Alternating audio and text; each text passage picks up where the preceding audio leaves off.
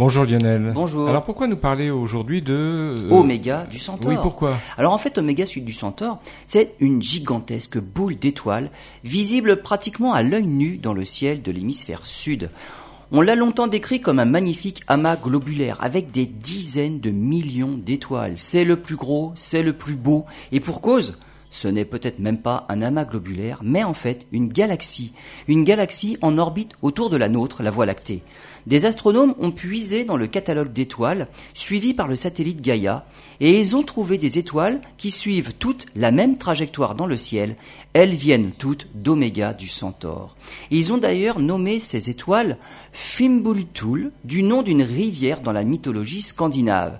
Cette rivière d'étoiles prouve que notre galaxie est toujours en train d'attirer à elle des étoiles en provenance de l'ex-amas globulaire. L'hypothèse d'une très ancienne galaxie se confirme donc. Ce qu'on voit maintenant d'Oméga du Centaure est tout ce qui reste d'une ancienne galaxie naine. Il ne reste que le bulbe central qui contient encore des dizaines de millions d'étoiles. Mais toutes ces parties externes, le reste de cette vieille galaxie, a déjà été détricoté par la Voie lactée.